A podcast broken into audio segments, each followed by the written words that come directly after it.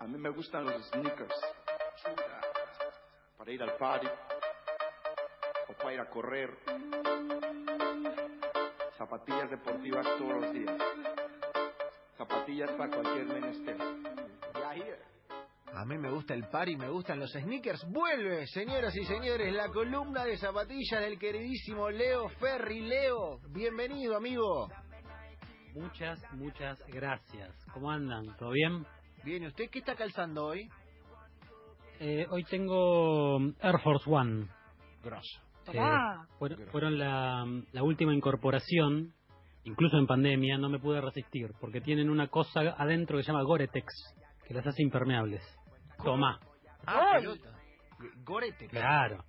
Gore-Tex. Es como una membrana muy, muy finita que la puedes pegar en casi cualquier tela, si pagas por ella, por supuesto, y va para camperas, para zapatillas, va para varias cosas. Eh, la onda es la, utili- el- ul- la utilidad de la ropa, ¿no? De, de que Sí. tenga varios usos eh, eh, en una misma prenda. Está bueno eso. Pero, pará, el Gore-Tex no viene así como de, eh, no sé, de, de movida en todas las zapatillas. Solamente algunas lo tienen, ¿o no? Claro, es una es una marca registrada y si vos tenés, ponele tu marca de mochilas, por ejemplo, y querés que sean impermeables y querés que tengan esta marca, tenés que firmar ahí un- una papeleta para que te dejen usa- utilizar su producto en tu producto, por ejemplo. Mirá, Buena, ¿eh? Sí, sí, Buena, sí, buena Es como el. está eh, buenísimo. Es como el dry En una época la camiseta de Brasil, la camiseta de Brasil de 2002 creo, una de las camisetas de Brasil venía con eso de que no, no le penetra el agua. Mira, no sabía. Pero sí, sí, es muy posible. Hay tanta tecnología en la ropa hoy que ya es bastante complicado seguirle el tren a todo. Pero esta Gore-Tex, los fanáticos de Seinfeld, por ejemplo, de la serie, van a saber eh, de, de qué hablo, si es que hay alguno escuchando, alguno vivo todavía, porque uno de los personajes tenía una campera con Gore-Tex y presumía de ello. En los 90, ¿no? Ah, claro. Era premium, era premium. Eh, pará, Exacto. Yo antes de arrancar la columna quiero preguntarle eh, primero a Romy qué tienen los pies Romy en este momento y también tomar un compromiso de que ahora cada vez que venga Leo nosotros tenemos que estar a la altura de los pies. Ah, Romy, ¿qué bueno, entonces me voy a cambiar porque estoy con la chancleta, chicos. Yo Claro, estoy bueno, en medio chancleta. Está bien, está bien, pero a partir de ahora tomamos el compromiso de a nivel zapatilleril estar a la altura del referente que tenemos en el programa los viernes. Así que Perfecto, me eh, parece que sí. Me, me voy a calzar los viernes, eh, pero en la alfombrita, porque. Es que en esta el- situación, en esta situación que nos toca vivir, lo más habitual es que la gente esté en pantuflas en Es su verdad. casa. Yo lo sé, ¿eh? Yo eso lo soy consciente, pero yo soy- estoy muy incómodo en, en pantuflas, entonces por eso uso zapatillas. me encanta, el sneaker en la casa tiene que tener zapatilla, eh, porque es así. Es Eh, que yo lo entiendo, porque las pantuflas son incómodas. Yo tengo la, eh, no, no puedo usar, por ejemplo, las ojotas que tienen el que te dividen el dedo en el medio. Claro, No las puedo usar. Claro, claro. Uh, Aparte-. Solo uso chinela. Una cosa también es que si vos vivís en casa es distinto que si vivís en departamento. Yo vivo en casa y no puedo salir al patio en pantuflas eh, por distintos motivos, ¿no? Pero eh, un departamento es como un, una atmósfera un poco más controlada, ¿no? Como para usar el mismo calzado. y ¿Qué mí- sé yo? Digo, no sé. A mí me pasó algo en cuarentena es que limpié todas mis zapatillas, con lo cual, Ajá. si y tengo un, par- un- tengo dos pares al lado de la puerta que son los que uso para salir. O sea, si agarro una de las otras para caminar por mi casa, no estoy bardeando porque están limpias y, y todas dentro de casa. Con lo cual, Es como pantuflas premium, claro. eso, Sí, sí, tal cual. eso. Eh, El concepto sería ese. Luqui juega eh, eh, eh, Alberto Descalzo o juega Rafael Calzada. En este momento estoy descalcísimo, pero generalmente ando en medias, nomás. En medias, en medias, en medias. Bueno, eh, Leo, ahora sí te voy a dejar comenzar, pero con el compromiso asumido de que el viernes que viene ya vamos a estar con un calzado a la altura. Perfecto. Eh, gracias, gracias por acompañarme en esta. Lo, lo valoro. Eh, me gusta el retorno y quiero saber por dónde vienes. Eh, volvés de Europa de alguna manera. Es como, bueno, vieron que Marcelo se toma más de seis meses para volver a su programa. Bueno, eh, yo al menos en algo necesitaba parecerme a él y me tomé mi tiempo para, para volver. Lo, lo que pasa es que en todo este tiempo pasaron un montón de cosas. Eh, yo lo dividí en cuatro ejes hoy, como para que charlemos, que son ejes que mm, de alguna manera u otra tocaron el programa, pero que a veces no somos tan conscientes de que tiene que ver todo, todo, todo, todo queda acá eh, aunado en esta columna, ¿sí? Me encanta. En principio, es la partida de Nike de la Argentina. Uh, Eje 2, oh, pandemia global. uh, No sé si se enteraron que estamos en pandemia. Y cómo las marcas se adaptaron a ese contexto. Eje 3, un documental que anduvo por ahí sobre Chicago Bulls y Michael Jordan. Y eje 4, el, eh, Black, el movimiento Black Lives Matter. ¿Sí? me encanta. Si les parece, empezamos con el eje 1, porque es mucho lo que, Bueno. lo que hay para repasar. Bien, data dura, data dura. Exacto. Nike se va de la Argentina. Se supo en enero, ¿sí? Se confirmó en febrero que Nike dejaba el país y empezaba a operar como una licencia del grupo AXO, que es un grupo eh, mexicano que tiene a otras marcas como Tommy, Guess, Calvin Klein y maneja a Nike en México, ¿sí? Este grupo AXO eh, venía a la Argentina para tomar las operaciones de la, marca acá en la Argentina, pero también en Chile y Uruguay, ¿sí? Este no es un cambio solo para la Argentina porque nos va mal, porque somos los peores y porque nuestra economía eh, es un desastre. Que está bien, sí lo es, pero no es solo por eso. Eh, el cambio de Nike es una redefinición del enfoque comercial para toda la región, para toda América Latina. De hecho, en, en Brasil, que es el mayor mercado de la región, eh, Nike eh, tiene una licencia del grupo SBF, ¿sí? que es otro grupo como AXO, pero que va a operar para Brasil. Vieron que Brasil siempre queda un poco dividido de Latinoamérica por el tema del idioma. No sé si este habrá Sí. sido el caso o porque definitivamente es un mercado tan grande que incluirlo en, la misma cartera de países, digamos, eh, digamos, eh, en distinto negocio. Pero bueno, para la Argentina, Chile y Uruguay está el grupo AXO mexicano. El plan es mantener la continuidad, ¿sí? Para el consumidor, para ustedes que van a, a los negocios, no va a haber cambios, ¿sí? Van a tener que encontrar más o menos lo mismo que venía llegando al país, que eh, era bastante, ¿sí? Al menos en las líneas, en las gamas altas y medias y bajas, acá la Argentina venía llegando más o menos todo. No llegaban artículos de lujo, por supuesto, pero eh, eso, eso sí es por, por una cuestión de, de economía y de mercado.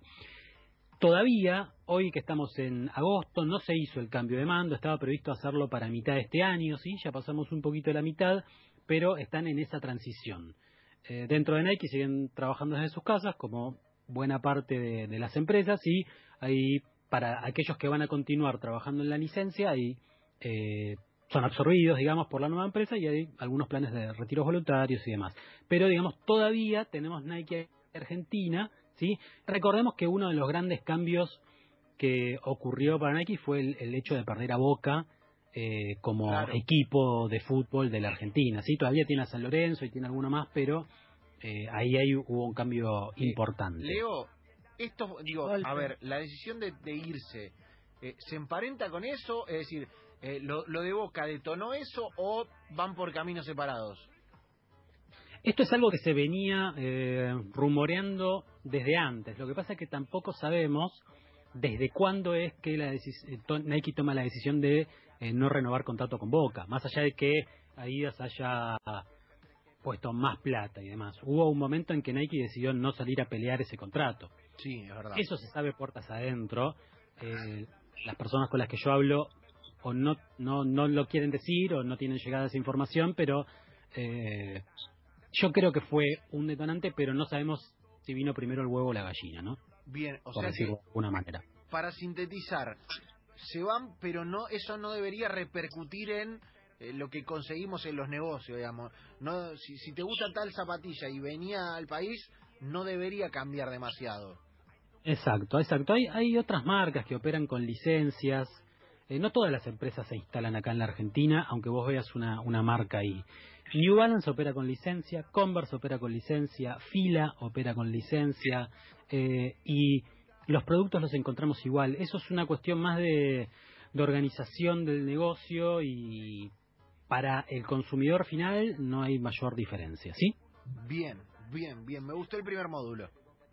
Módulo 2, pandemia, ¿sí? Eh, si, nos ponemos a hacer un, recuento de las cosas que pasaron desde marzo hasta ahora, eh, es como que pasó mucho y por ende parece que hubiera pasado más tiempo del que realmente pasó. En marzo, cuando se decreta el aislamiento y la cuarentena, eh, las marcas se ven obligadas a cerrar sus negocios.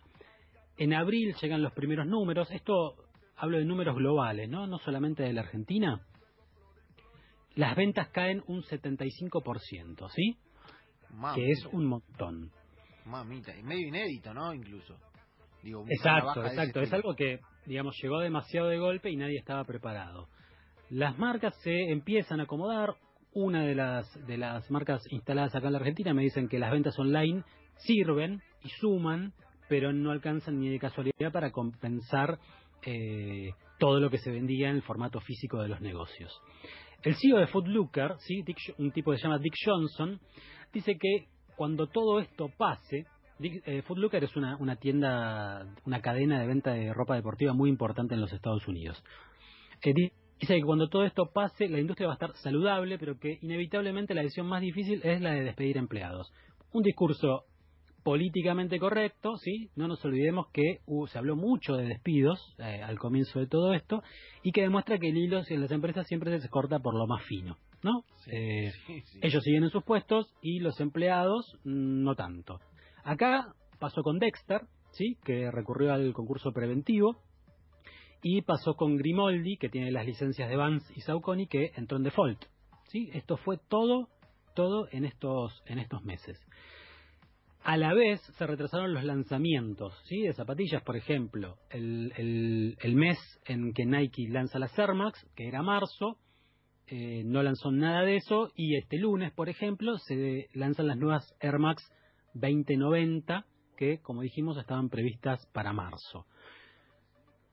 Bien. El, Bien. el corte, o sea, vos no vas a comprar zapatillas, vos tampoco, Romy tampoco, yo tampoco. ¿Qué pasa? Los negocios no abren, los depósitos se saturan y las marcas tuvieron que dejar de pedirle producto a las fábricas de Oriente. ¿Sí? Eso es algo que también pasó. Eh, él llamaba el, el señor Dassler y decía, no me fabriquen más Ultraboost que tengo los depósitos llenos y todavía no tengo a quién venderle. ¿Sí? Eso es algo que pasó. A la vez, ¿qué es lo que se empezó a vender en este, en este tiempo? Barbijos, ¿sí? Tapabocas, cubrebocas, face mask, como verdad. le quieran decir. Adidas y New Balance fueron dos de las que primero contaron que estaban en eso, ¿sí? En, prote- en fabricar protectores faciales. Y otra cosa que hicieron las marcas deportivas fue donar zapatillas para los trabajadores de, de la salud. Nike lo hizo con un modelo muy particular que dijo que estaba diseñado especialmente para los médicos, que es el Zoom Pulse, y Reebok hizo lo mismo acá con los trabajadores de la salud de San Isidro, que es el partido, digamos, donde está instalada la, la sede corporativa de la marca. Eh, otra cosa que pasó, figuras, ¿sí? Desde Eminem hasta Juan Martín del Potro donaron zapatillas que ellos tenían usadas para subastas eh, benéficas, ¿sí? Y de algún modo uno de, de los eh, de las cosas más visibles, al menos para nosotros, fue que se reacomodaron un poco las relaciones entre los deportistas y las marcas. Sin competencia, ¿sí?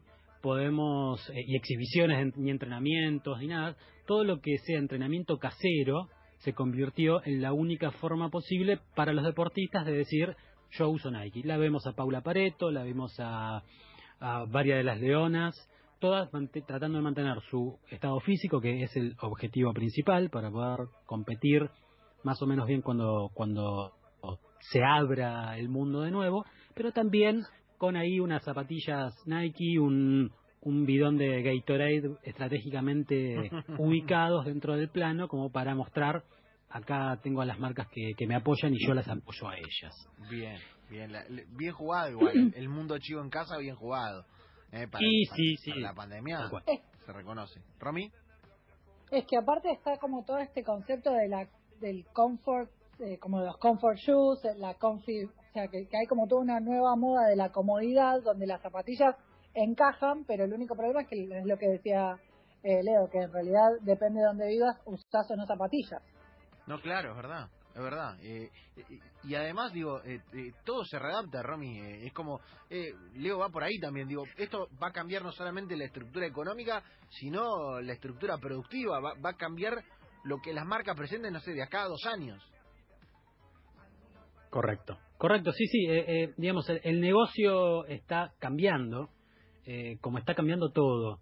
Lo que no sabemos es cómo y cuándo. ¿Sí? Eh, Es, es la, la pregunta que nos atormenta todos los días. ¿Hasta cuándo esto? Eh, vamos al tercer eje, ¿sí? Se estrenó The Last Dance, esa, ese documental de 10 episodios que muestra la vida de Michael Jordan y los Chicago Bulls. ¿Cómo empezó un poco todo esto?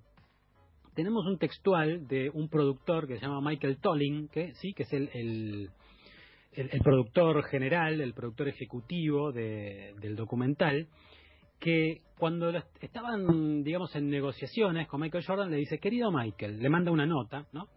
Y se la entregan, y dice, querido Michael, todos los días vienen chicos a mi oficina que usan tus zapatillas, pero nunca te vieron jugar. Es hora de que lo hagan. Con esa frase, ¿sí? Con ese argumento, fue que Michael Tolling, que ya iba ahí de parte de alguien y que por eso llegó a entregarle esa nota, lo convenció a Jordan de hacer el documental. Documental lo vieron casi 24 millones de hogares fuera de los Estados Unidos en sus primeras cuatro semanas, que es una bestialidad. ¿sí? Hay, debe haber números actualizados, pero ese, ese número es el más impactante porque de alguna manera eh, el documental, los que nos interesaba, eh, lo vimos eh, de entrada a medida que se iba estrenando. Eh, las zapatillas, sí, como objeto aislado, es algo que viene a demostrar este documental, es que pueden resultar muy aburridas si no se las sitúa como un componente más eh, de una época o de una historia más amplia. Muchos de esos consumidores de Jordan, que es una de las zapatillas que más de moda hasta hoy, sí, a pesar de haber sido lanzada en 1985, ven ahora por qué esa zapatilla es tan importante en la historia de las zapatillas, ¿sí? Porque ven un contexto mucho más grande y no hablamos de una zapatilla con eh, una gacetilla de, prensa o un speech lindo en una página, ¿sí? Vemos el porqué. Lo que pasó con esto, con el documental de las danzas, es que se desató una especie de pequeña o gran fiebre con, con todo lo que tenga que ver con Michael Jordan, tanto que se subastaron unas una Jordan 1 que usó Michael en un partido por 560 mil dólares, por ejemplo. Eh, sí, sí, así y así varios ahora salen a subasta en estos días, creo que están en subasta en Christie's, eh, 11 pares de zapatillas usados por él y también las bases iban así en números de, de 5 ceros, de 5 cifras tranquilamente. Ay, Michael, regálame una zapatilla. Regálame una zapatilla. Por favor. Las, guardo como un plazo fijo. Ah, Dios. Vos pensás que eh, un plazo fijo, no sé si tiene un mínimo ahora, eh, si vos tenés que poner depo- depositar, por ejemplo, 10 mil pesos, ¿no? Pero eh, unas Jordan salen más que 10 mil pesos hoy. Ya vamos a hablar eh, eh, de, de cómo evolucionaron los precios en este tiempo, pero eh, sí, va por el lado del plazo fijo. Bien. Eh, tuve la oportunidad de entrevistarlo yo para el diario a, Jason Ehir, o como se pronuncie, eh, que fue el director de, de Last Dance, y le pregunté qué zapatillas había usado para, para hacerle las entrevistas a Michael Jordan. Y él me contó que para, para entrevistar a Jordan sí se fijó qué se ponía y usó Jordan 4 y Jordan 1, para, fueron tres entrevistas eh, y repitió la Jordan 4, pero me dijo que para entrevistar a Pippen, por ejemplo, había usado unas Adidas Ultra Boost, cosa que podés comprobar perfectamente si vas a su cuenta de Instagram y ves la foto con Pippen y se ven las zapatillas de él que son unas Adidas. O sea que no mintió. Para mí, contra, contra Jordan tenía que ir con unas medias rotas y Jordan decía, ¿por qué te pasó la zapatilla, papi? No, es que te son las únicas que tengo. Y Jordan viene y te regala un camión. Olvidate. Como el, como el Diego que te abre el placar y te dice tomá y te da regala Claro. unos, unos botines. Claro, era, era Una por ahí. Era por ahí. Una fantasía eso con Jordan, sí, que va, vos vas a la casa y te dice, ¿qué número calzás? Ah, bueno, vení, vení, Claro, soy claro, Jordan, pero no. Hermano. Tal bien, cual. bien, buen, eh, buen temario, me gusta el temario, Le- Leo. ¿Me queda la última? Te queda la última. Eh, el asesinato de George Floyd en Minneapolis por parte de la policía destapó una olla tremenda en las marcas deportivas, ¿sí? Yo no sé ustedes, pero yo me enteré de esto por LeBron James, que subió una foto a su Instagram eh, y a- digamos fue como el, el puntapié. ¿Por qué sube esto este tipo? Y ahí es como que seguí buscando información. Eh, LeBron, un tipo, por el contrario de, Michael Jordan, que nunca se metió demasiado en este tipo de cuestiones, muy comprometido con eh, la cuestión de las diferencias raciales en, en los Estados Unidos. Una cosa que pasó, un efecto eh, casi inmediato del movimiento Black Lives Matter, fue que Nike subió a sus redes un spot contra el racismo en el que cambió su clásico Just Do It por el Don't Do It, ¿sí? El solo hazlo por el Sí. no lo hagas. Bien. Algo hermoso que pasó con esto fue que Adidas en Twitter lo retuiteó. Con el texto Juntos es como avanzamos, juntos es como hacemos el cambio. Y Nike le responde con un corazoncito. Fue, creo, la, la- la muestra de, de cariño público más grande que se hayan hecho estas dos marcas eh, en muchísimos, en muchísimo tiempo y no sé si en, en toda su historia. Me encanta. Todas las marcas, ¿sí? Todas las marcas Reebok, New Balance, Puma, Vans, todas se pronunciaron contra el racismo, pero muchas de ellos sufri- de ellas sufrieron las consecuencias de los saqueos en varias ciudades de Estados Unidos. ¿sí? Eh, hubo locales reventados de casi todas ellas y aún así anunciaron donaciones para eh, combatir la lucha contra el racismo. Bien, bien, bien. La, industria eh, tiene eso también, ¿viste? Tiene eso, que a nivel mensaje responde, después hay un montón de cosas para discutir por afuera, pero el mensaje está y si el mensaje llega, eh, Leo es importante igual. A mí me pareció, digamos, genial. Eh, Nike, Nike es imbatible en publicidad, eso lo, sabemos, lo hablamos ya en otras oportunidades. Y Adidas se sumó a eso y creo que fue win-win para los dos. ¿sí? Eh, las marcas se sumaron y entendieron cómo era el signo de los tiempos. Quien no se sumó a eso fue el Comité Olímpico Internacional, que dijo que los atletas que eh, estén en, participen en Tokio 2021 no iban a poder arrodillarse ni levantar el puño frente al racismo, ¿sí? En Tokio. Igualmente, todo muy lindo con el retuiteo y, el compromiso, pero Adidas en Estados Unidos la vino pasando, la pasó bastante mal con este tema porque el movimiento Black Lives Matter generó una una réplica importante entre los empleados de la firma que reclamaban por igualdad de oportunidades laborales. Al parecer, todo muy lindo hacia afuera, pero hacia adentro no funcionaba de la misma manera. Y eso fue algo que llegó incluso, salió de, de la interna de la compañía y obviamente la, la- la empresa eh, se comprometió a realizar cambios en ese sentido. Bien. Para que veamos hasta qué punto estas eh, implicancias políticas pueden tener consecuencias, les cuento esto que me parece genial. Greg Glassman, ¿sí? Es el CEO de CrossFit. CrossFit, eso que llamamos CrossFit, que se va a hacer al gimnasio, es una marca registrada. Y quiso, quiso hacer un, un, un juego de palabras, se quiso hacer el pillo en Twitter, digamos, al hacer un juego de palabras entre la pandemia y la situación racial, ¿no? Hizo un chiste como de doble sentido que si yo lo traduzco pierde sentido, pero puso Floyd-19. O sea, en lugar de COVID-19 puso Claro. Floyd-19. Bueno, Ok. La ex- eh, se entiende igual, pero Sí, sí, sí. lo- la expresión no cayó bien en, en Reebok, que es su principal socio comercial, ¿sí? el principal socio comercial de CrossFit, que le canceló el contrato. Ah, bueno. Así nomás. Ah, bueno. Así nomás. O sea, tenemos, eh, varias veces hablamos de- del tema de responsabilidad social en, en las empresas y de sus discursos son eh, ciertos o si son puro marketing. Eh, creemos que acá el inconsciente a este hombre, Greg Glassman, le ganó y se quiso hacer el vivo y le salió pésimo. Le salió realmente pésimo. Y otra cosa que pasó, y con esto ya, ya termino el eje racial, digamos, en junio, esto ya un poquito más cerquita en el tiempo, muchas marcas iniciaron un boicot publicitario contra Facebook e Instagram por, eh, fa- digamos, fallar en hacer que sus plataformas no promuevan el odio racial. ¿sí? Viste que siempre hay algún ñato ahí que sube algo y vos decís, ¿cómo puede ser que esto no lo bajen instantáneamente? Bueno, eso es lo que sostienen las marcas. ¿Qué marcas? Adidas, Reebok, Merrell, Patagonia, Puma, The North Face, Vans y varias más están entre ellas. No están publicitando en esas redes sociales hasta que esas eh, redes muestren eh, su compromiso en contra el odio racial con hechos más concretos. Bien. No bien, solamente con bien, palabras. bien. Leo Ferri lo cuenta y lo dice Leo, la verdad, impecable. ¿eh? Para coleccionar, arrancaste, te digo, eh, con todo, me, me guardo la columna y te esperamos el viernes que viene.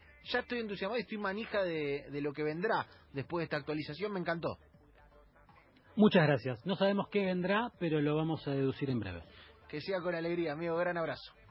Gracias a ustedes. caras y también baratas, otras son too much. Obvio como de cloaca rata. Depende de